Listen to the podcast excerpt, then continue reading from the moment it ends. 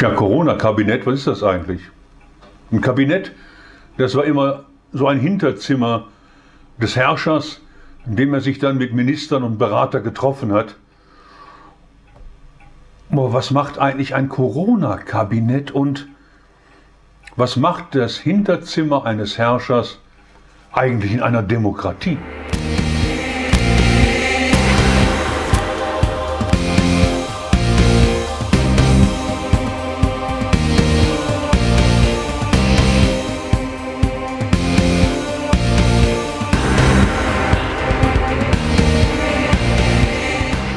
Wir haben gleich zwei davon, von diesen Corona-Kabinetts, ein großes und ein kleines.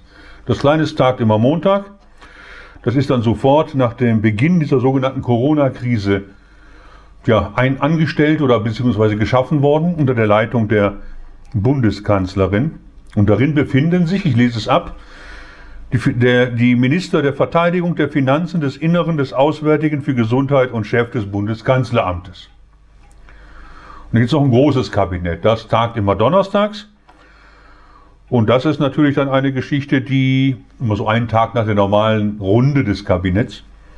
Und da werden dann gegebenenfalls zu den Teilnehmern aus dem kleinen Corona-Kabinett weitere Minister hinzugezogen, deren ja, Sachgebiet vielleicht als Thema mit in Frage käme und der ein oder andere Berater. Und da sind wir schon dabei. Wer berät eigentlich dieses Corona-Kabinett, das es ja als offizielle Form oder so in dieser Geschichte im Grundgesetz überhaupt nicht gibt? Und dann finden dann Experten auch des Robert Koch Institutes ja, oder der Herr Drosten von der Charité Gehör. Wie man dann so hört, äh, dort sind dann Menschen, die eine andere Meinung oder andere Vorgehensweise vorschlagen, nicht unbedingt gehört. Das findet woanders statt. Und das ist so eine Angelegenheit, wo ich dann frage, was hat das mit Demokratie zu tun? Und ein Parlament, das sich gerade in einer solchen Zeit freiwillig, fast vor einem Jahr, im Grunde aus dem Thema des Demo der Demokratie und der Kontrolle des Parlamentes, die die eigentlich ausüben sollten, gegenüber der Regierung, sich eigentlich zurückgezogen haben, und zwar selbst. Merkwürdiges Verständnis von Demokratie unserer Parlamentarier. Und wie können wir dem Abhilfe schaffen? Und nun sagen Sie mir nicht, Demokratie ist langwierig und dauert zu lange, da brauchen wir solche Gremien. Dann möchte ich Sie an das dritte Infektionsschutzgesetz erinnern, aber nicht nur an das, das ist an einem Tage durch alle Hürden unseres demokratischen Spektakels gejagt worden.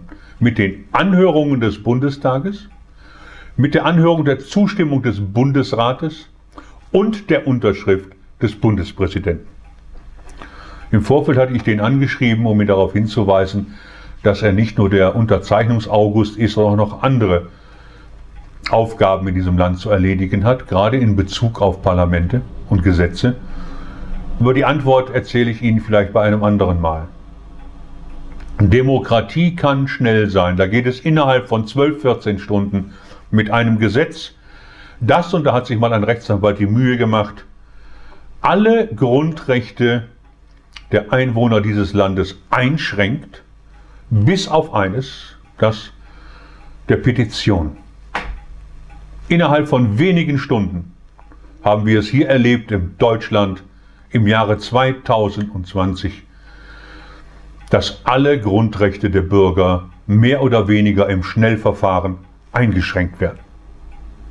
Und wir, die DHD, stehen dafür, dass genau das nicht passiert. Es kann nicht sein, dass hier Entscheidungen getroffen werden, egal in welcher Form und in welcher kritischen Lage, die an einem Parlament, an einer Repräsentanz des Souverän, des Wählers vorbeigehen.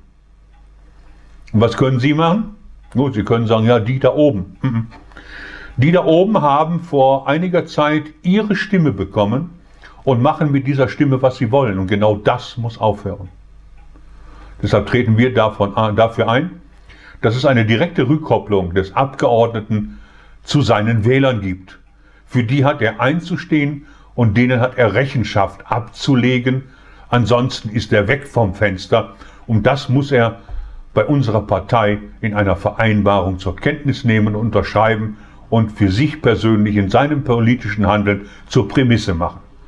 Sie haben es in der Hand, ob wir weiter in einer Demokratiesimulation leben oder ob wir endlich auf deutschem Boden eine Demokratie schaffen. Und wir haben die Möglichkeit. Denken Sie dran, Sie können die Vergangenheit genauso wenig wie ich ändern, aber wir können gemeinsam die Zukunft gestalten.